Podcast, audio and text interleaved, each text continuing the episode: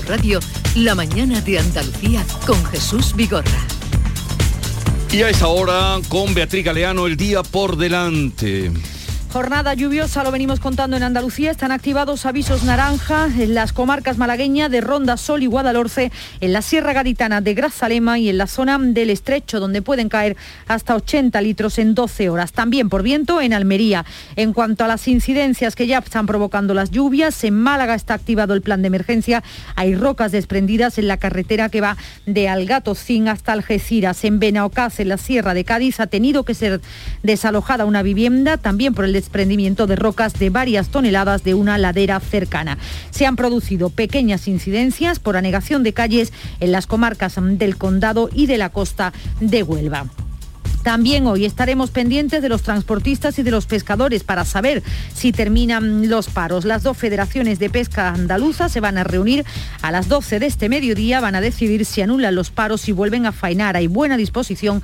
De hecho, anoche ya habían anunciado en Madrid que volverían a la actividad hasta que el Ministerio concretara las medidas que va a tomar por el aumento del coste del combustible. También hoy reunión de la mesa del transporte en el Ministerio. Se ha adelantado un día, aunque nuevamente no acudirá porque no tiene representación, la Asociación Convocante del Paro que insiste hoy en nuevas movilizaciones. Cumbre este jueves en Bruselas, cumbre europea. El presidente del Gobierno va a pedir poder limitar los precios de la luz, aunque no se haga en otros países. Asiste al encuentro para analizar la crisis de Ucrania y sus consecuencias. El presidente estadounidense, Joe Biden, también intervendrá telemáticamente el presidente ucraniano. Previamente se celebran cumbres de la OTAN y, de la OTAN y del G7 cuando se cumple un mes del inicio de la guerra. En el comienzo de esa cumbre del G7, el secretario general de la OTAN, Jens Stoltenberg, ya ha dicho que la OTAN no va a enviar tropas al terreno y ha vuelto a rechazar la idea de imponer una zona de exclusión aérea. Para terminar, la Consejería de Salud sigue los pasos del Ministerio y a partir de la semana que viene solo va a ofrecer las cifras del COVID los martes y los viernes, unos datos que se espera bajen considerablemente, ya que a partir del lunes de la semana que viene solo se van a hacer pruebas diagnósticas a los casos con patologías graves. Gracias, Petri Galeano. Continuamos con Silvia Moreno, con Pepe Landi y con Antonio Suárez Candilejo. A ver, eh, sobre el tema en el que estábamos, algo más que luego quiero también recordar que estamos hoy a un mes, cumpliendo un mes de, guerra en Ucrania. Sobre lo del Sáhara, Silvia. Eh, sobre lo del Sáhara, ayer, en el debate parlamentario en lo que coincidieron todos y también esas, eh, en que Marruecos no es de fiar. Esto también lo vienen diciendo los presidentes de las comunidades de las ciudades autónomas de Ceuta y de Melilla, que Marruecos no es de fiar. Y hoy precisamente en el mundo se cuenta la estrategia de que Marruecos reveló la carta de Pedro Sánchez sin dar, sin anunciar que lo iba a hacer en el, en el peor momento posible y con la idea de envenenar la relación de España con Argelia precisamente en este momento de la guerra de Ucrania, cuando el gas argelino es más necesario que nunca. Así que quizá el presidente del gobierno ha pecado de un exceso de confianza que pensaba que esta negociación iba a quedar entre, en el ámbito diplomático un poco más o menos oculto y que no iba a trascender. Marruecos lo ha eh, expuesto a la luz pública y se ha montado la que se ha montado. Cuidado con hacer concesiones, cuidado con hacer concesiones a los vecinos que no son de fiar, porque una vez que, que tienen el primer botín y el primer fruto de, de, su, de su coacción, eh, lo, más previsible es que vayan a por más y es que sienten un precedente. Y si como todos pensamos, y sobre todo la oposición, incluso la oposición al gobierno que está dentro del Ejecutivo, curiosamente, si, si como pensamos, eh, esto es una concesión a cambio de tener una cierta pax en la en las fronteras de Ceuta y Melilla y que Marruecos no abra ese grifo que tan cruelmente controla de ese grifo por el que no pasa agua, sino ni siquiera gas, sino vidas humanas, que es el de la inmigración ilegal.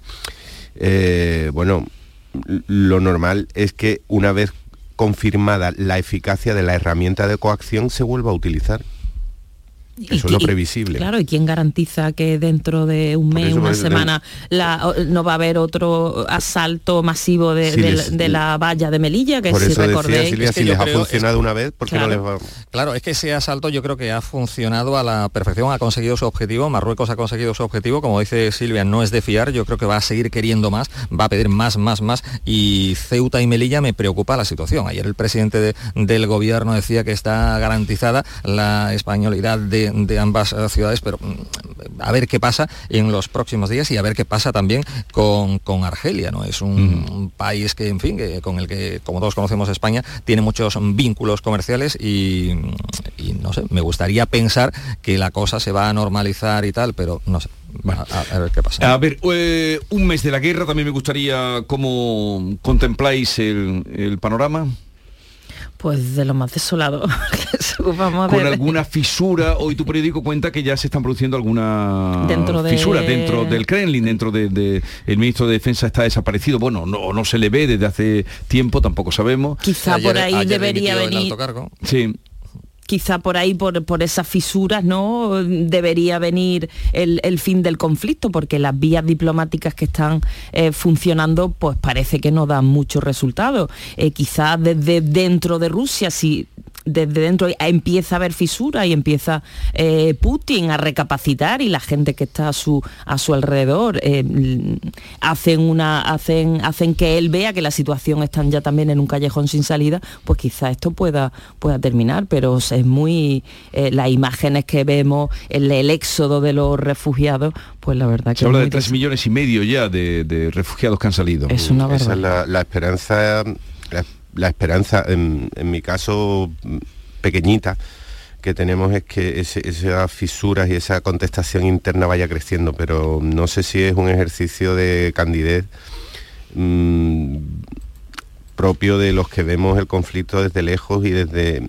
y desde el otro lado, y desde un, lugar en el que nos llega sobre todo una, mm, una versión del conflicto, porque mm, por otro lado hay señales incluso de de soberbia y de mm, de una cierta de un cierto avasallamiento por parte de Putin. Por ejemplo lo de solicitar ayer eh, que los pagos por el chorro de gas que conecta a Europa todos los días se le haga en rublos eh, no deja de ser una, de una absoluta arrogancia que, casa mal con la idea de alguien que está pues sufriendo fisuras, que está acorralado, que tiene dudas, ¿no? En principio, mm, lo que ha quedado claro después de un mes de conflicto es que los que vaticinaban que va a ser una guerra eh, larga, mm, parece que se están cargando de razón, va a ser una cuestión de, por desgracia puede que de años, de hecho es un conflicto que no nos engañemos, empezó en, eh, hace, hace más de 10 años con, la toma del Donbass y, la península de, Crimea y que va teniendo episodios cada vez más crueles. Todos queremos pensar también eh, lo, que, lo que he escuchado en el informativo antes sobre la, última declaración de la OTAN. Mm, mm, creo que la OTAN, Estados Unidos, incluso la Unión Europea, eh, esperan que nos acostumbremos a este conflicto, aislar el conflicto, convertirlo en, en una eh, disputa territorial geoestratégica entre Rusia y Ucrania, y Ucrania o entre Rusia y, algunos de los antiguos países de la, de la Unión, de la Unión, Soviética. y aislarlo y dejarlo ahí, asegurar que no va a haber en ningún momento eh, intervención por parte de la OTAN, que no va a haber respuesta, que no va a haber eh, espacio de exclusión aérea, ir aislándolo y, y mientras el drama de, de 3 millones y medio de personas, más los que están sufriendo los ataques a diario, pues... pues los que han muerto ya. Bien, lo eh, tenemos que dejar aquí, que tengo cita ahora con el consejero delegado de Estenda, os voy a liberar ya, eh, Silvia Moreno. Que pronto. os voy a liberar ya, porque tengo compromisos adquiridos. Me apetece mucho, como siempre, hablar con vosotros, Antonio Suárez Candilejo y Pepe Landi, pero tengo ahora el consejero delegado de Estenda. Eh, luego vamos a acercarnos a, a la Forta, que tiene una jornada sobre el futuro de la radio, fíjate, el futuro de este medio, ah, que se está hablando en Málaga. En fin, la radio es apasionante. Tengo la agenda hoy muy, eh, muy no nos sobrecargada, sí que os quiero. Hasta la próxima, un abrazo. hasta ahora. La mañana de Andalucía con Jesús Vigorra. ¿En qué capítulo de tu vida estás ahora? ¿Quieres hacer una reforma cambiar de coche? ¿Tus hijos ya necesitan un ordenador para cada uno? ¿O quizás alguno ya empieza la universidad? ¿Habéis encontrado el amor y buscáis un nidito? En Cofidis sabemos que dentro de una vida hay muchas vidas y por eso ahora te ofrecemos un nuevo préstamo personal de hasta 60.000 euros. Cofidis, cuenta con nosotros. Mano de santo limpia la ropa, mano de santo limpiar salón, mano de santo y en la cocina, en el coche, en el watercloak, mano de santo para el hotel, mano de santo para el taller, mano de santo te cuida, mano de santo te alegra la vida, mano de santo, mano de santo, ponte a bailar y no limpies tanto, mano de santo, mano de santo, ponte a bailar y no limpies tanto. En cofidis.es puedes solicitar cómodamente hasta 60.000 euros, 100% online y sin cambiar de banco. Cofidis, cuenta con nosotros.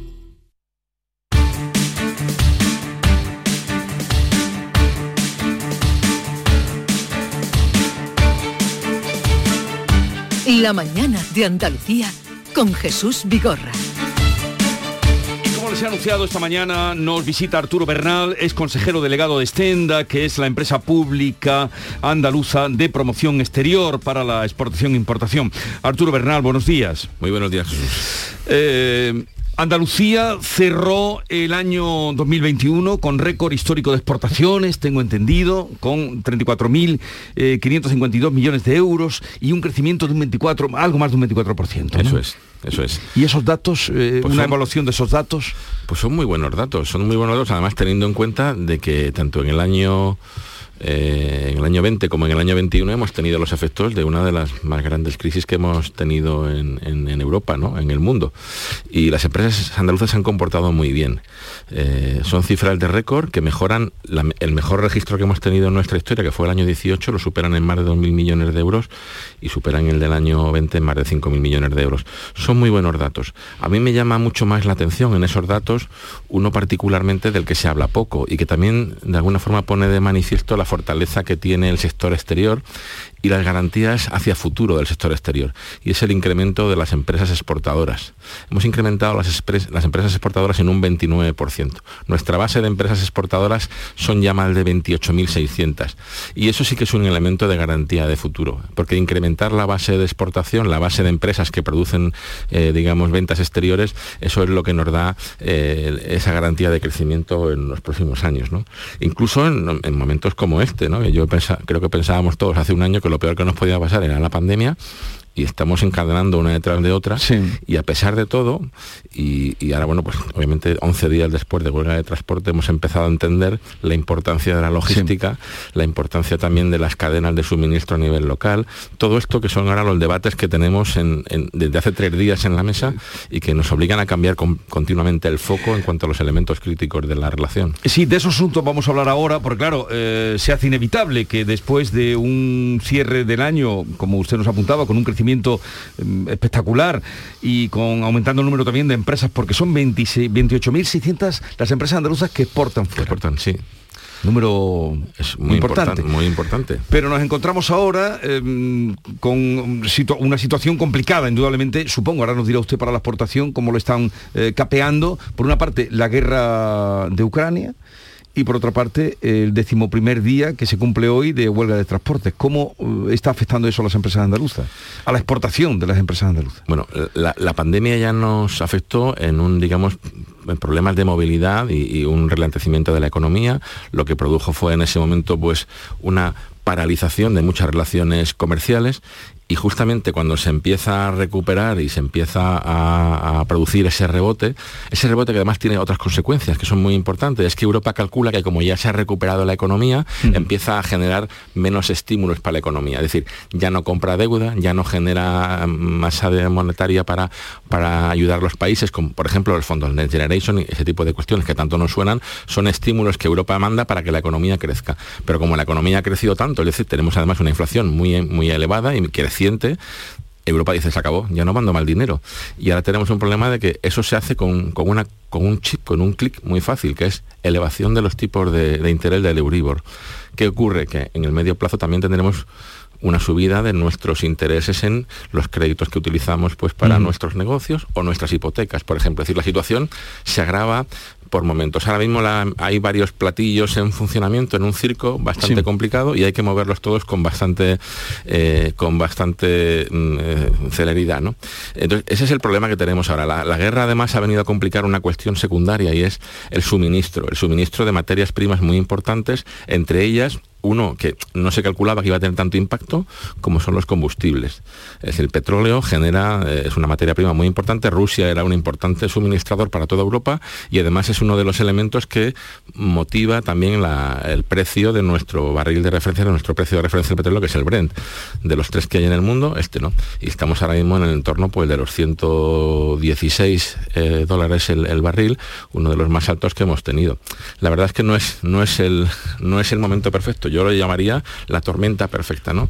Y aún así, pues eh, nuestra capacidad de sorpresa parece que no se va a ver eh, limitada, que todavía las cosas pueden que ir, pueden ir a peor. ir a peor. Esperemos que no, pero em, es una, son unos países, Rusia, eh, Bielorrusia, Ucrania, donde exportan mucho las empresas andaluzas o no sé qué porcentaje o qué proporción, qué importancia tienen. hombre, exportamos 34.552 millones, como acaba de decir Jesús, en el año 21. Las exportaciones a Rusia son 200 millones apenas y las exportaciones andaluzas a, Ucrania son 48 millones de euros. Eh, importamos más, o compramos más en Rusia y en Ucrania de lo que vendemos allí, pero en cualquier caso, eh, la, digamos, la corriente comercial con esos dos países no es tan importante. 200 o 40 millones sobre 34.000 no es mucho. Lo que sí que es muy importante es la calidad, el tipo de materias que importamos y sobre todo que nuestros precios al final no están referenciados en una relación comercial bilateral con un país, están referenciados a nivel global y el, precio lo marca eh, que aunque nosotros solamente recibamos 200 millones o 500 millones en compras del de Rusia, al final sí que venden muchísimos miles de millones, sobre todo en combustibles, en materias primas, en materias primas que tienen mucho que ver con, con precisamente producciones muy, muy cualitativas. Es decir, eh, los chips, los eh, semiconductores se utilizan materiales como el platino, como el iridio, como, como la plata, el oro. Ese tipo de materiales se, exportan fundamentalmente desde Rusia y desde África subsahariana y esas producciones están en manos de Rusia y de China fundamentalmente. Claro, cuando hay este conflicto, automáticamente esa esa, industria se ve paralizada, le falta material. ¿Y esa industria cuál es? Pues es la industria de la automoción, es la industria de la aeronáutica, de la aeroespacial, eh, la industria de la movilidad que conocemos ahora como de, última generación. Entonces, claro que hay afectaciones derivadas. ¿no? las directas son pequeñas, o sea, 200 millones y 48 millones es poco, pero, pero si lo consideramos en términos globales y sobre todo en términos de cómo los precios afectan a toda la relación de precios, pues es muy importante. Y bueno, yo creo que las empresas andaluzas sí que han demostrado en momentos pasados, lo digo por dar también una nota de, cierto optimismo. Bueno, y había empezado muy bien el año, ¿no? Porque tengo entendido que en el mes de enero habíamos hablado de un 24%, el año 21 eh, la subida, y en lo que íbamos de año, eh, los datos que de es, eh, había subido un 25%, ¿no? Sí, un 25%. Y en el mes de enero. Muy buen, muy buen dato también. Es decir, yo creo que hasta incluso el mes de febrero tendremos, cuando tengamos los datos de febrero, también tendremos incrementos y ya en enero y febrero era perceptible un incremento de la inflación. ¿eh? O sea, la inflación estaba creciendo durante los 10, 11 eh, últimos meses de forma, bueno, mejor dicho, los índices de precios han ido creciendo en los últimos 11 de 10 meses de forma sostenida y por eso tenemos una inflación del entorno del 7,6%, que es la más elevada que hemos tenido el del año 1986, pero a pesar de eso teníamos unos crecimientos en exportaciones importantes. ¿Y por qué digo a pesar de eso? Porque la inflación en España siempre es Mm, de forma eh, permanente eh, más alta, casi el doble de la media de Europa. países como Francia, como Portugal, como Alemania, tienen ese índice en torno al 4% y nosotros lo tenemos en el entorno del 7,6%. ¿Qué implicación tiene eso? Que al, mismo producto, en el mismo momento y con la misma calidad percibida por un, por un cliente en, en, eh, en Francia, nuestro producto vale un poco más. Ya que el producto del competidor portugués, francés o alemán, con lo cual tenemos un producto menos competitivo hecho de la misma manera y con la misma calidad, productos europeos en los dos casos. es importante la inflación, claro que lo es. Y si nos movemos en tasas de inflación muy altas o más altas que la media, tenemos un producto más caro que la media en los mercados. Por lo tanto, productos buenos, productos de calidad que conocemos, productos andaluces de calidad número uno, europeos, tienen más dificultades para penetrar en los mercados internacionales. Por eso urge tomar medidas inmediatamente y esas medidas al final pasan por tomar medidas de, carácter fiscal, que son las medidas que puede tomar el gobierno. El gobierno puede tomar dos medidas, hablando en, plata. O intervenir la producción, lo cual nos colocaría a la altura de Venezuela y otros países similares, o intervenir el único elemento que puede intervenir, que son los impuestos. Básicamente hay tres sobre los combustibles, que son los que están determinando todo este lío. Eh, la situación en la que estamos ahora mismo, sí. El IVA, el impuesto especial de hidrocarburos y el impuesto de, de venta minorista. En total estamos hablando de un 50% del precio del combustible. Hombre, ahí no digo yo que quitemos todos los impuestos. Obviamente vivimos en, un estado de derecho que tiene mucha importancia, pues todo lo que es el mantenimiento del, de, ese estado del bienestar y eso se mantiene vía impuestos, pero, pero hay margen para recortar. No, estamos diciendo que nos cueste gratis la gasolina o que nos cueste gratis el combustible o el gas o la electricidad, pero una rebaja de, por ejemplo, un 25%, solamente con bajar el IVA del 21 al 4 o al 5% que han hecho algunos países sería suficiente y no hacerlo de forma permanente, sino temporal tiene que tomar medidas, pero hay que tomarlas ya. Y la primera medida que toma el gobierno, y lo digo con un poco de sorra, si me permites, porque estamos por la mañana y también pues para reírnos un poco, es pelearnos con nuestro primer suministrador de gas, que es el que nos da el, que nos provee de la, materia, que es la que está generando, digamos, el, balance este de, la energía, ¿no? Bueno, pues no parece muy inteligente, no sé, yo no sé si, si esto era procedente o no, la verdad es que no sabemos cuáles son los motivos. Eh, no deben ser muy claros porque tampoco se han explicado, sino mm. que se ha hecho por la puerta a la cocina y yo creo que este tipo de cosas pues hay que hacerlas bien y hay que además generar cierta estabilidad y confianza en la gente. Y, en cuanto al paro de los transportistas, ¿eso también puede afectar a las empresas eh, exportadoras de Andalucía? Pues absolutamente, porque eh, las empresas exportan lo que producen. Para producir tienen que traer material, tienen que fabricarlo, y tienen que envasarlo y tienen que mandarlo a los mercados y en todo eso la logística tiene una labor fundamental. Ahí intervienen dos tipos de logística, la logística digamos de aprovisionamiento y después la logística de comercialización o de, suministro. Entonces la, de aprovisionamiento se ve seriamente, se ve seriamente afectada. Eh, yo estaba comentando hace un momento con, nuestro director de comunicación de la casa, de Extenda, que, cuando estudiábamos en la carrera, yo hace ya algunos años de eso, eh, me acuerdo que había una serie de convenciones en relación a lo que había que hacer con la producción. Y dice, ¿para qué queremos almacenes dentro de las fábricas? Eso no es rentable. Los almacenes hay que llevarlos al sitio más barato que encontremos, aunque esté a mil kilómetros. Si no importa, si es que el transporte está garantizado. Y no está garantizado. O sea, los elementos que dábamos por sabidos y que dábamos por seguros en la relación de, fabricación y de comercialización no están garantizados. Y un elemento como, por ejemplo, la subida de los precios de los combustibles, claro, lleva a jaque a, un sector completo. No estamos hablando de los grandes, de los grandes eh, transportistas, no son, no son las grandes empresas transportistas las que se ven afectadas, se ven afectados el que tiene uno, dos o tres camiones, que son los que están... Los que están ahora, son esos los que están en, y estos en la calle. Son muy sensibles al precio, en cuanto que suben los combustibles, bueno, en cuanto que suben, es que ha subido un 80% los combustibles en, los últimos, en los últimos seis meses, ¿no? Pues si suben un 80%, obviamente, pues esta gente mm. no tiene sentido que salgan ni siquiera a trabajar porque pierden dinero cada kilómetro. Vamos a ver qué pasa hoy, pero eh, hablando en positivo, Estenda ha presentado el eh, Market Monitor, que es un instrumento digital que pone al alcance para que las empresas andaluzas tengan oportunidades de negocio, ¿no? Fuera, además de nuestro país. ¿En qué consiste ese, ese proyecto?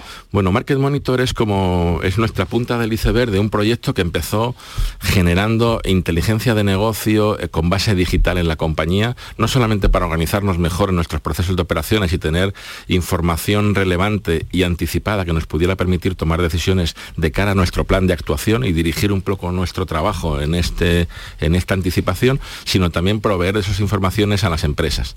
Eh, y hay casos que se pueden entender perfectamente en relación a qué importante es que las empresas tengan información de calidad y anticipada para poder tomar decisiones antes de que ya pues, tengan el hecho o el hito encima, que ya no tengan obviamente más que actuar reactivamente. ¿no?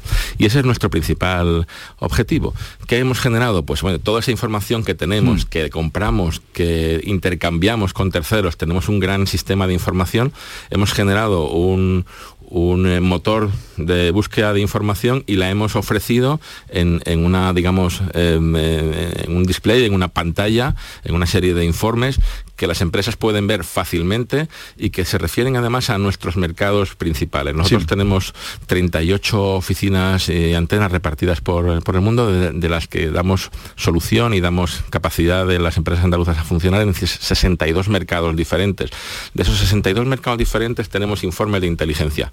Es decir, cómo está el país, cuáles son las evoluciones que ese país tiene en los próximos meses, cómo ha evolucionado las ventas de los diferentes productos que tenemos eh, fundamentales en la cesta de exportación en ese país, elementos también como cuáles son las próximas acciones que nosotros vamos a hacer, informes de diferentes eh, instituciones o organismos que ponen de manifiesto por dónde van a ir eh, el comercio internacional y los las, intercambios comerciales con ese país. En definitiva, información. Vivimos en la época de la información, nosotros garantizamos que la información que estamos recogiendo está siendo sistematizada y puesta a disposición de las empresas para que tengan información anticipada y de calidad para tomar decisiones. Bueno, y eso es acceso eh, al que tienen pues todas las empresas andaluzas, entrando, supongo, en, la página de Stenda, ¿no? y buscando eh, Market Monitor. Correcto. Bueno, eh, el país al que más exporta Andalucía, ¿cuál es? Es Francia. Francia.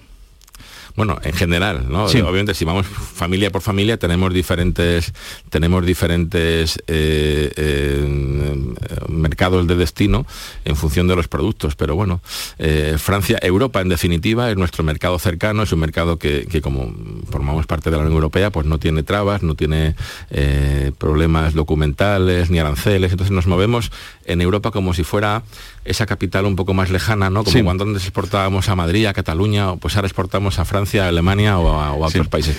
Pero exportamos también a otros países del mundo. Quiero decir que nuestra cifra de exportación ha mejorado en Europa, es, curioso y es además muy buena noticia porque Europa siempre se tiene por un mercado maduro, que tiene pocas capacidades de crecimiento. Hemos crecido el 22% en el año 21 en Europa, pero hemos crecido un 33% en Asia y ese es nuestro gran objetivo. El Asia del Pacífico, la zona del Indo-Pacífico, el África subsahariana y por supuesto Norteamérica. Y en esos tres mercados hemos tenido también crecimientos en Europa del 22, en Asia del 33, eh, en África en torno al 25 y muy importante en Estados Unidos en torno al, 21%.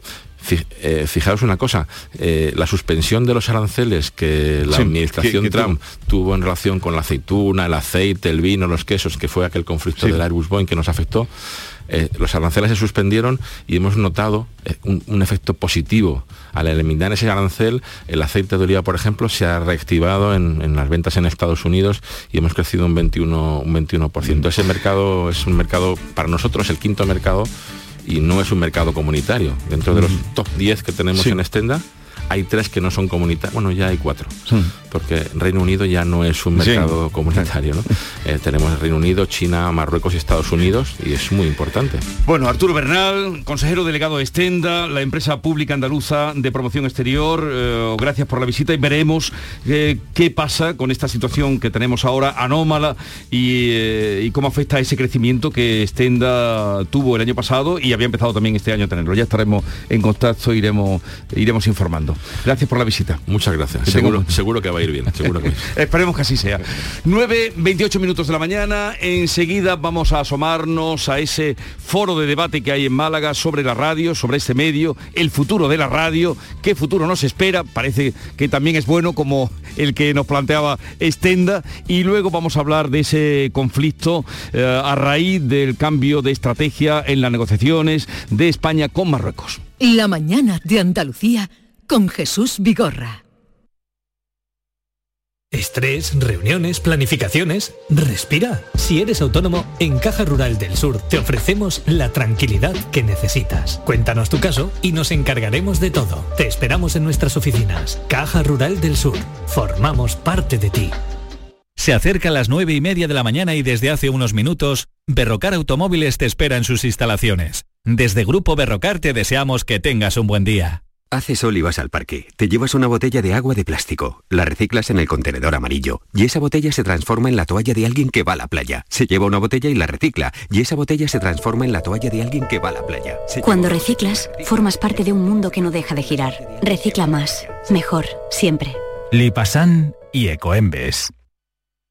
Pero Pepe, Carmen, qué guapísimos estáis. Tenéis la piel perfecta. Sí, hemos ido a Clínica Doctor Ortiz y nos ha aconsejado lo mejor para los dos. Nos han transmitido seguridad y confianza. Son muy completos. Tratamientos de arrugas, rellenos faciales, láser, cirugía plástica, injertos capilares, ginecología. Pide tu cita gratuita en Clínica Doctor Ortiz y siéntete segura en tu clínica estética de confianza. Pacientes reales, belleza natural. Antonio, ¿quieres mi opinión? Driveris. Cómprate un Driveris y deja ya de comerte la cabeza. Un coche de segunda mano, revisado al milímetro, que puedes financiar y a buen precio. ¿Qué más quieres? Además, ante los imprevistos, siempre responden. Antonio, Driveris, que son vehículos de ocasión de verdad. Entra ya en driveris.es. Oye, necesito un poco de ayuda. ¿Otra vez vas tarde con la presentación? No, si quisieras volver a viajar, ¿a dónde irías? Yo, a una de las agencias de viajes de Sevilla, porque si viajas de la mano de profesionales, viajar, viajarás seguro. Sevilla, muy famosa, muy desconocida. AEVISE, Asociación Empresarial de Agencias de Viajes de Sevilla.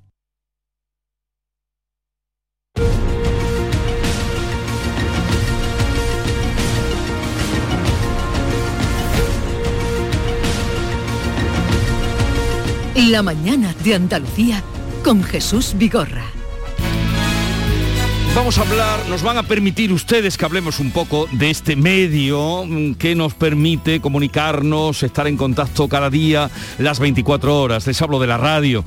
Y es que del futuro de la radio se va a hablar hoy y mañana en eh, unas jornadas que se van a celebrar, se están celebrando ya en Málaga y que han, se han sido organizadas por la FORTA, que es la Federación de Organismos o Entidades de Radio y Televisión Autónomos Públicos. Y ahí está también eh, Radio Televisión eh, de Andalucía. Nuestro director Juan Miguel Vega, director de Canal Sur Radio. Buenos días, director. Muy buenos días, querido Jesús, desde Málaga. Y digo bien al decir buenos días porque está lloviendo a mares y hacía muchísima falta. Bueno, sí, sí. Muy buenos días. Eh, eh, la- esta mañana la radio, la radio, nuestra radio, ha contado ya, ha dado cuenta de que llueve por toda Andalucía, cosa que, que celebramos. Ese eh, es el sentido. Y el futuro de la radio, bueno, estas jornadas en que van a, consi- a consistir, que buscan. Bueno, el, el título en principio es una, de- es una proclamación. El futuro de la radio existe. Eh, eso, eh, eso está fuera de toda duda. ¿no? Lo que vamos a tratar de, de despejar aquí es cuál va a ser ese futuro, por dónde va a ir. Yo creo que va a ser un futuro eh, espléndido, un futuro lleno de oportunidades gracias a, la- a lo que nos brinda la nueva tecnología, los nuevos formatos. Y eh, en estas jornadas en las que nos hemos reunido la- las 12 cadenas de Forta, que eh, representamos a una audiencia de más de 2 millones eh, diarios, es decir, estamos hablando de uno de los principales grupos radiofónicos del, país, pues vamos a, compartir conocimiento, hay mucho talento, Jesús, en en la Forta, y, vamos a conocer también eh, al- algunas líneas teóricas que nos van a apuntar expertos en la materia, estudiosos, analistas como el catedrático eh, Luis Miguel eh, Portero o la estudiosa Elena Neira. Vamos a hablar de las audiencias con el director general de la IMC, que es la, fundación que realiza el, EGM. Va a estar también el, experto en análisis demoscópicos Narciso Michavila. En fin, todo un elenco de especialistas que nos van a ayudar a, a despejar, a desforzar ese, ese digamos, eh, futuro que se extiende ante nosotros, yo ya te digo, lleno de oportunidades, eh, pero que evidentemente conviene aclarar eh, toda vez que eh, la, la tecnología eh, nos brinda una serie de oportunidades que es necesario conocer. Pues hoy y mañana el futuro de la radio a debate 24-25 de marzo con esos especialistas que van a estar. Y eh, para el director de Canal Sur Radio, la radio hacia dónde va? Después Bueno, de la yo- experiencia de estos años como director. Mira, la, la radio, querido Jesús, va directa al corazón de quien la escucha. Eh, la radio tiene una, una serie de ventajas con respecto al, al resto de los medios de comunicación. Yo siempre digo que la radio es el único medio que no exige dedicación exclusiva. Tú puedes estar haciendo cualquier cosa y al mismo tiempo escuchando la, la radio. Pero además la radio tiene, eh, como mm, quizás esto lo comparte con la literatura, un poderoso aliado que es la imaginación tú estás escuchando la radio y te estás imaginando todo lo que te cuentan, ¿no? Y yo creo que eso es algo que va a nuestro favor. Yo sinceramente estoy plenamente convencido de que la radio tiene un futuro espléndido, que vamos a seguir disfrutando de, de ella y los oyentes van a seguir disfrutando de su compañía y creo que además en todo este desarrollo tecnológico eh, absolutamente alucinante de ciencia ficción, eh, eh, en lo que, bueno, en nuestra juventud eh, ni podíamos soñar, seguramente muchas de las cosas que estamos viendo hoy en día eh, nos brinda un- una serie de oportunidades tremendas. Y déjame decirte por último, Jesús, que para nosotros, para Canal Sur Radio, es un, es un auténtico orgullo eh, ejercer de anfitriones en este, en este evento importante para, para la Forte y para la radiodifusión española, eh, dado que somos los coordinadores del, grupo de radio de, de Forta y, de ahí que hayamos reunido a, todos los compañeros aquí en, en Málaga en el, eh, en el Centro de Turismo Andaluz, la sede de la empresa Turismo Andaluz, que gentilmente nos ha cedido sus instalaciones, magníficas, dicho sea de paso, para llevar a cabo este evento, que creo que va a ser muy importante para el futuro de la radio y también para, para Forta y para Canal Sur. Bueno, que vayan bien porque redundarán todo lo bueno que pasa en esta jornada, redundará en beneficio de la radio, de nuestros oyentes lo primero y luego también de esta casa. Un saludo, eh, director, y que vaya todo bien. Juan Miguel Vega. Sin duda, un abrazo muy fuerte, Jesús, y a Adiós. todos los oyentes. Un abrazo. Adiós. Y en un momento vamos a hablar eh, de Marruecos, de España, del Sáhara, porque está con nosotros José Carlos Cabrera, consultor de política de migración e infancia, conocido de todos ustedes, colaborador de este programa y además presenta y dirige Ruta Mediterránea. José Carlos Cabrera, buenos días. ¿Qué tal? Muy buenos días. Ahora vamos con este asunto que nos preocupa y ocupa a todos. Anda, mira a ver cuál ha sido la fecha ganadora en el último sorteo de mi día. Claro, el móvil te lo cuenta todo, verás. 4 de noviembre de 1927. Venga ya, ¿sabes que es el día que se casaron mis abuelos? Durante años celebramos ese aniversario. Qué casualidad, es verdad. He visto varias fotos de ellos súper jovencitos. No sé si será casualidad, pero vamos a ir pensando ya otra fecha para el próximo sorteo de mi día de la 11. Cada lunes y cada jueves se reparten miles de premios. A todos los que jugáis a la 11, bien jugado. Juega responsablemente y solo si eres mayor de edad. Con tu coche no te líes. Conmigo te mueves seguro, eres puntual, ahorras, llegas donde quieras y contaminas menos. Transporte público de Andalucía, seguro, económico y sostenible. Junta de Andalucía. Sevilla. Canal Sur Radio. ¿Te está afectando la subida de la luz? Claro que sí. Por eso en Insolac Renovables instalamos paneles fotovoltaicos de autoconsumo con los que podrás generar tu propia electricidad. Y ahora con las nuevas subvenciones de la Agencia Andaluza de la Energía lo tienes mucho más fácil. Entra en insolacrenovables.com e infórmate de las ventajas que tiene el autoconsumo. Insolac, expertos en energías renovables desde 2005. ¿A tu Mercedes le toca pasar la ITV? Evita cualquier sorpresa. Acércate a Concesur Dos Hermanas y le realizamos un chequeo pre-ITV totalmente gratis. Y si necesita reparación, en Concesur Dos Hermanas te lo ponemos más fácil. Infórmate en grupoconcesur.es o en el teléfono 955-634-400 marcando la opción de cita previa. Te esperamos en Concesur Dos Hermanas. Ha sido un buen día, así que pides una pizza, metes la caja en el contenedor azul y su cartón se transforma en algo nuevo, como una caja de galletas de alguien que ha tenido un buen día, y recicla la caja y su cartón se transforma en algo nuevo, como una caja de galletas. de Cuando reciclas, formas parte de un mundo que no deja de girar. Recicla más, mejor, siempre. Lipasan y Ecoembes. Villanueva del Ariscal, pueblo con una gran tradición vinícola, celebrará del 25 al 27 de marzo sus sextas jornadas enoturísticas. Disfrutarás de visitas gratuitas a sus bodegas, concurso de tapas y mosto, encuentro de manga y videojuegos y actividades de ocio para toda la familia. Ven a Villanueva del Ariscal del 25 al 27 de marzo. Te esperamos. Ya está aquí el mes Confo de Conforama. Todo un mes de grandes descuentos en sofás, muebles, colchones y mucho más. Visita nuestra tienda más cercana o entra en conforama.es y no te lo pierdas. El resumen de la jornada con la última hora del deporte, la economía y el análisis lo tienes en el Mirador de Andalucía. De lunes a viernes desde las 7 de la tarde con Natalia Barnés. Quédate en Canal Sur Radio, la radio de Andalucía. Sofía, ¿sabes que el curso que viene empieza el cole de mayores? ¿Estás contenta? Sí, papi, ya soy grande. Del 1 al 31 de marzo está abierto el plazo de escolarización para el curso 2022-2023 de segundo ciclo de educación infantil, primaria, ESO, bachillerato y educación especial. Seguimos avanzando en el compromiso por una educación de calidad. Por eso puedes confiar en la educación de Andalucía. Infórmate en el portal de la escolarización y en la APP y Escolariza, Junta de Andalucía. Qué ganas de volver a sentir esto. Con grandes viajes de viajes el corte inglés, vuelve a vivir momentos mágicos viajando a lugares que te harán sentir. Colores, sabores, vive experiencias que recordarás para siempre. Costa Rica, Perú, Tailandia, Canadá, Bali.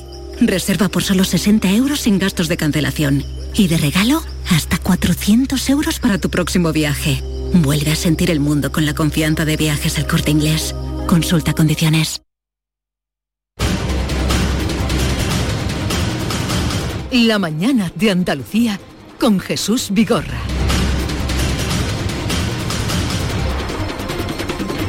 Ustedes están escuchando desde ayer, bueno, desde ayer, desde hace varios días, pero ayer la bronca política a raíz del de, eh, cambio de estrategia por parte del gobierno, de nuestro gobierno español, en la relación con Marruecos. Bien, esta mañana también ustedes nos han oído contar y mm, eh, contar lo que nos han dicho que a partir del 1 de abril se abrirá una nueva etapa de relaciones entre España y Marruecos, que está previsto que se levante el cierre de la frontera y que vuelva la operación Paso del Estrecho, que eso lo entiende también todo el mundo. Pero José Carlos Cabrera, que dirige, como les he presentado antes, Ruta Mediterránea, que es colaborador de esta casa y de este programa, y consultor de políticas migratorias, le hemos convocado esta mañana para que ustedes y nosotros también nos enteremos de qué es lo que está pasando. A ver, ¿qué es lo que está pasando, José Carlos? ¿Y qué sabemos de lo que está pasando entre España y Marruecos? Bueno, pues eh, yo creo que para empezar, Jesús, lo que habría que decir es que no sabemos, porque realmente lo que ha trascendido, y además de una manera un tanto peculiar, ha sido simplemente una carta entre ambos países. Aquí no sabemos pues muchísimas cosas. Eh, parece ser que han llegado a un acuerdo, pero no sabemos en qué consiste el acuerdo, no sabemos quiénes han intervenido en ese acuerdo, qué garantías hay de que se cumpla, eh, si las dos partes lo entienden de la misma manera y tampoco sabemos pues esa peculiaridad de que ha sido Rabat por la que nos hemos enterado todo de que en un aspecto tan sensible como las relaciones bilaterales, además con un país vecino, pues eh, están cambiando. Pero la embajadora volvió al momento. Sí, yo ¿Eso qué significa? Yo creo que desde luego, eh, más allá del acuerdo y de las formas eh, de, lo, de la que se ha podido llevar a cabo y de la que nos hemos enterado todos, está claro de que está siendo algo positivo en las relaciones bilaterales entre España y Marruecos.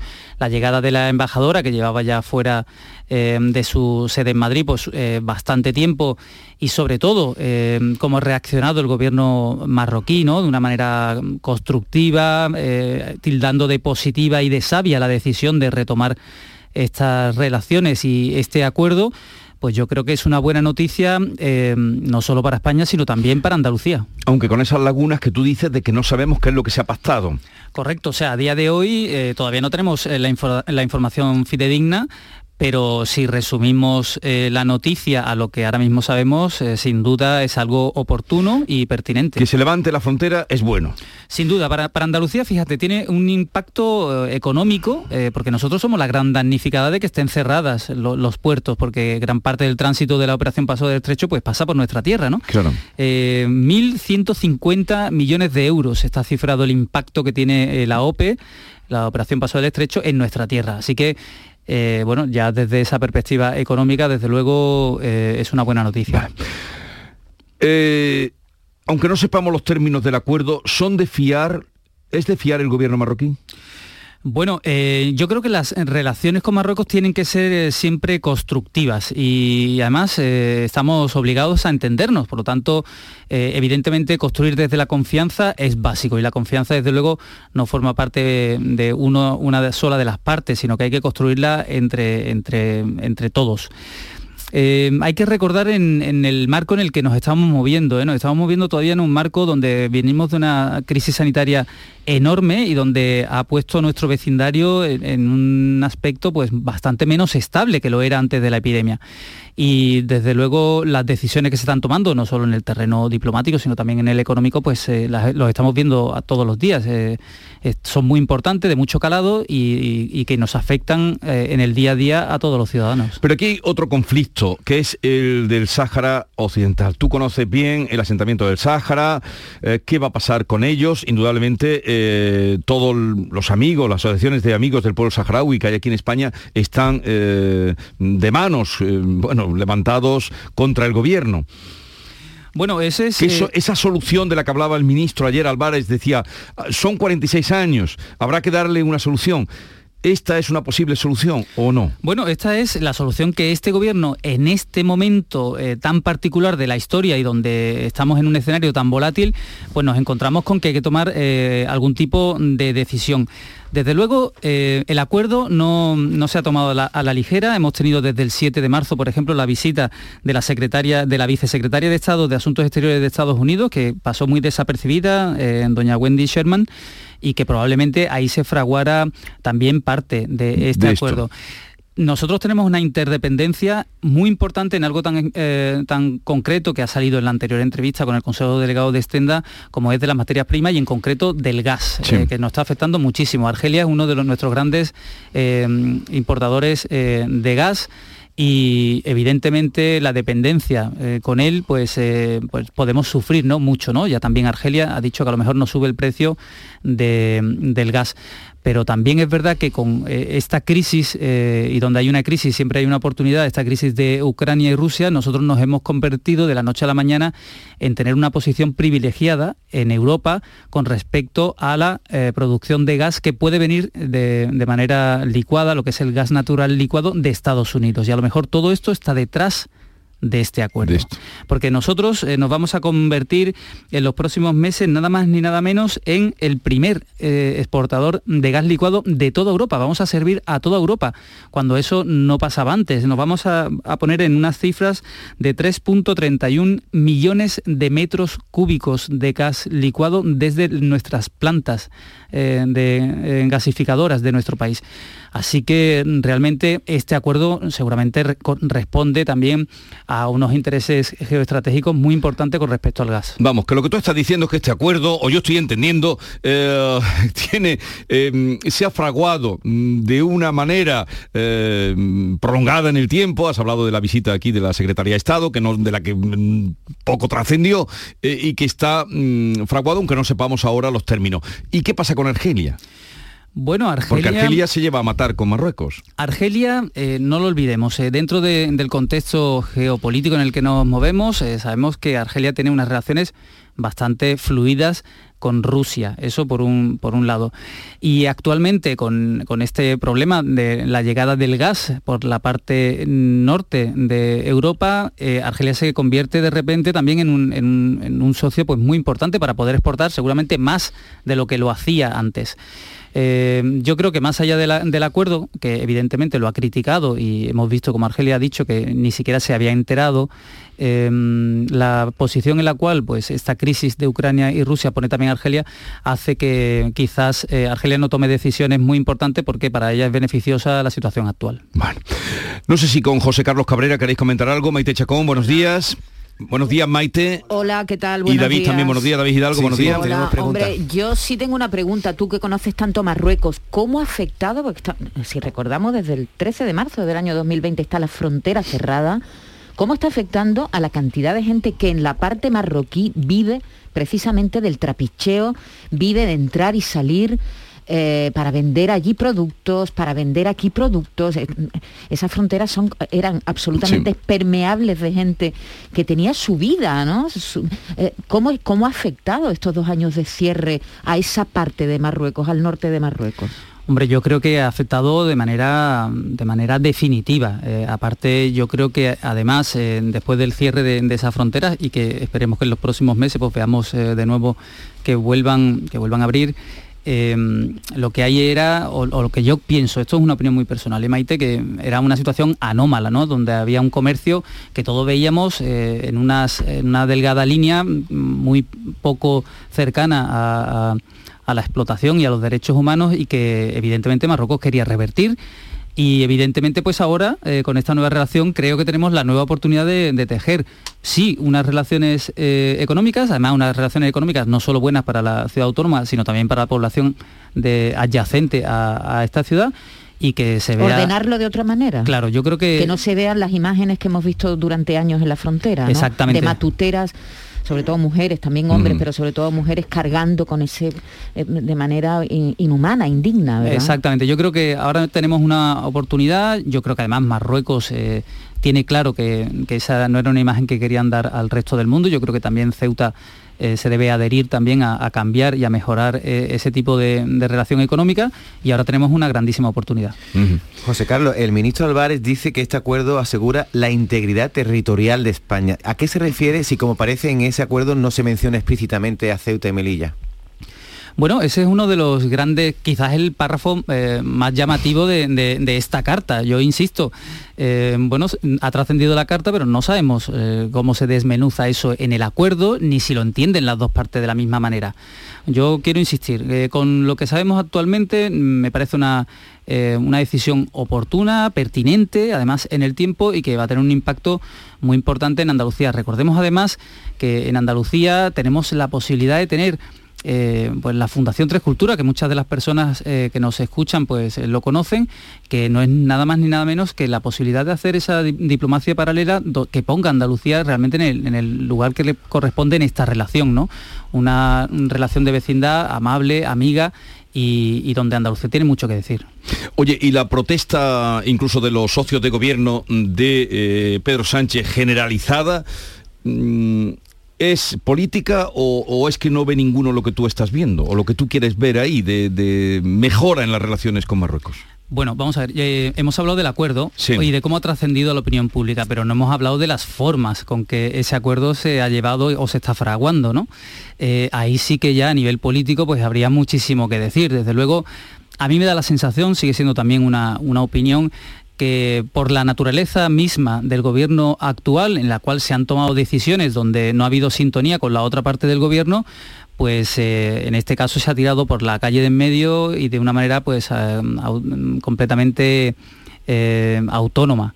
Así que mm, no lo sé, no, no estamos acostumbrados desde luego a que se tomen este tipo de decisiones tan importantes eh, fuera de- del ámbito político, pero insisto, con lo que sabemos ahora, eh, yo creo que se ha tomado de una manera muy constructiva y que además ha sentado muy bien en nuestro entorno. Bueno, pues tú sigue observando, lo irás contando en Ruta Mediterránea, que es el programa que se emite eh, a las 11 de la noche todos los martes, donde da cuenta José Carlos Cabrera de todas estas eh, historias y estos movimientos. Y cuando haya que contar y explicar, pues aquí estamos. Estupendo. Me Muchas alegro gracias. mucho de verte, que tengas un buen día. gracias.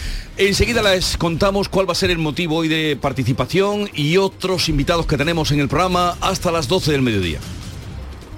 Canal Sur Radio, Sevilla. Si necesitas un electrodoméstico, ¿por qué pagar de más en grandes superficies? Ven y paga de menos en Tiendas El Golpecito. Tus primeras marcas al mejor precio y una selección de productos con pequeños daños estéticos con descuento adicional y tres años de garantía. Tiendas El Golpecito. Ahorra hasta el 50% en tus electrodomésticos. 954-100-193 y tiendaselgolpecito.es. Un desayuno, un tapeo, arroces, guisos, mariscos, carnes, pescados. La cocina tradicional está en Venta Pazo. Amplias terrazas al sol y a la sombra. Varios salones para que elijas dónde estás más cómodo. Estamos en Benagazón, a pie de autopista y también en Sanlúcar la Mayor, nuestro restaurante de siempre. Restaurante Venta Pazo. Un lugar para celebrar y disfrutar. Un lugar lleno de tradición.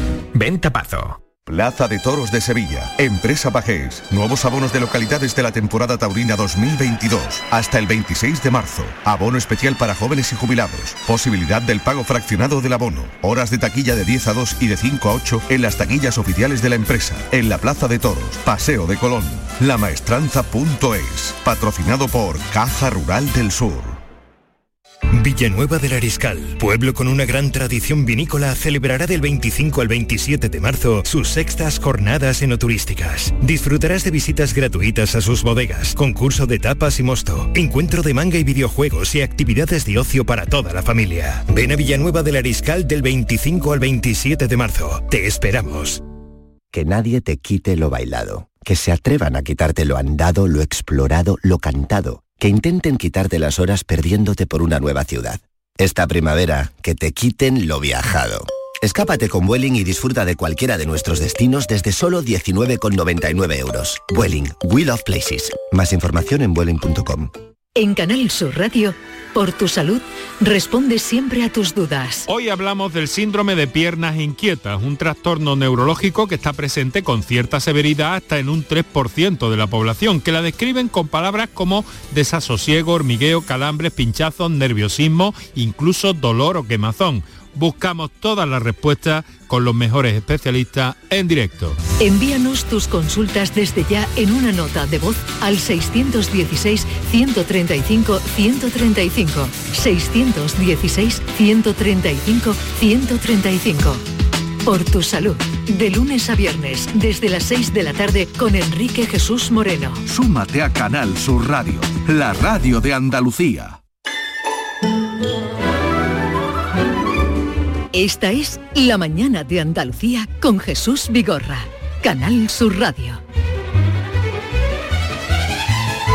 A ver, ¿qué podemos avanzar sobre el programa de hoy? Pues mira, hoy queríamos relajarnos un poco, Jesús. Llevamos una semana complicada. ¿Estás estresada? No, no estresada, pero hemos dicho hemos dicho no vamos a hablar hoy de, que nos de- reímos muy poco. de vamos a intentar no vamos a hablar poco, hoy de supermercados ni de si Bueno, falta o no leche. Pues yo sí iba a decir algo de supermercados, pero bueno, ayer vale. no dilo dilo. No, qué te pasa El, el otro día hubo un pequeño escándalo entre los oyentes cuando, pero esto como está contrastado, cuando delante del puesto del pescado dijo Javier que los boquerones estaban a 13 euros, Sí. confirmado y tal, estaba ahí delante. Bueno, pues hoy están a 8, pero eso creo un pequeño conflicto porque nadie, me han dicho mucha gente, pero ¿cómo que a 13 euros? Digo, sí, sí, a 13 euros. Y luego también gente que se extrañó mucho de que nosotros no tuviéramos ni idea del precio de los boquerones. Gente que estaba escuchando y dice, y yo fui preguntando a todo el mundo, dice, nadie tenía idea del precio que estaban los boquerones.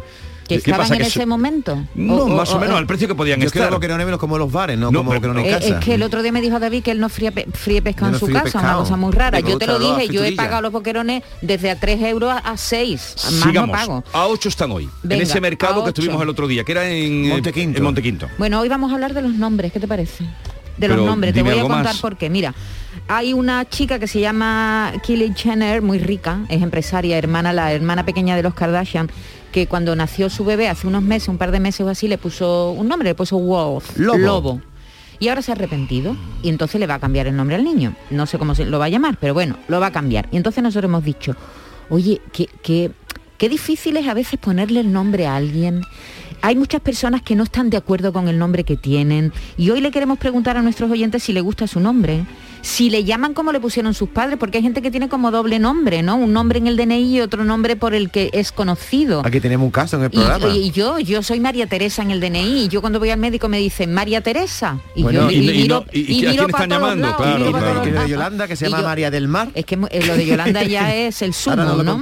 Así que le, le vamos a preguntar si no le gusta su nombre, cómo le gustaría llamarse, si ha tenido algún problema con su nombre, si tiene algún nombre raro. Sí, o por supuesto lo que me pasa a mí, por ejemplo, que a mí mucha gente, si no me conoce, no me dice David, me llama Raúl. Yo tengo cara de llamarme Raúl. No. O sea, hay gente que tiene cara de llamarse de una manera, de otra, de otra de manera. Bueno, de los nombres vamos a hablar. A lo mejor también le podemos preguntar si alguien nos quiere contar si han tenido algún conflicto familiar por el nombre de los niños. Hay abuelos Siempre que se enfadan. hombre, eso lo ¿eh? cuenta muy bien Antonio Muñoz Molina en su último libro, que tú lo sabes, en el Volver a Sí, dónde. sí, sí. Eh, oye, la pregunta es, La pregunta es, pues eso, si le gusta su nombre, si le llaman como le pusieron sus padres, cómo le gustaría llamarse, si ha tenido algún problema con su nombre, de todo eso para ti tenía un encarguito hoy, pero luego te lo cuento. 670 940 200 ya pueden dejar sus mensajes. ¿Le gusta su nombre? ¿Por qué le pusieron ese nombre? ¿Se ha cambiado de nombre? En fin, por ahí vamos a ir.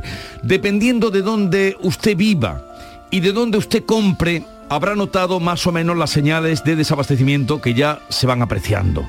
García Barbeito entiende que mal que bien, la escasez se irá capeando hasta que lleguen, escuchen esto, las calores. Ahora lo explica. Querido Antonio, te escuchamos. Muy buenos días, querido Jesús Vigorra. Perversos de la escasez. Los que van a hacer la compra al volver a casa cuentan. Dicen que escasea la leche y que el yogur escasea. Ayer una cabra en casa arreglaba este problema. Pero claro, hoy es hoy y el ayer muy lejos queda. Dicen que también la harina nos cuesta hacerse con ella. La gente sabe hacer pan y esa virtud aprovecha. Dicen que escasea el pescado supongo que las galeras, hay una sopa en Inchausti a eso de las dos y media. Las babosas acerías que fritas están tan buenas. Y también los calamares que están en la historia nuestra como el pan y como el agua. Ay, memoria de la guerra. El aceite no circula en coches por carreteras. Y aunque estén las almazaras hasta los topes, repletas, no llega un litro reciente al pedido de la tienda. Y están subiendo los precios del aceite. Vaya tela. Pues voy a decir muy alto y claro, que se me entienda, que aunque sigan escaseando alimentos de primera necesidad, lo peor es que un día la gente viera que no hay lo que está buscando como si la vida fuera. Ahora porque está lloviendo y muchas horas refrescan y aún con la ropa de invierno salimos a dar las vueltas. Pero cuando pique el sol con pico de primavera y el sol diga a cortar mangas y diga a colgar chaquetas, jerseys y chalequitos, pantalones de franela, cuando marzo o bien abril abran ventanas y puertas y entre el sol por todos sitios y el fresco desaparezca y a cambio venga un calor de los que precisan crema, entonces lo quiera Dios, que la escasez no lo sea en algo que es el milagro más común en nuestra tierra, que íbamos a ver entonces lo que es este pueblo en fiesta sin saber dónde encontrar un macetón de cerveza.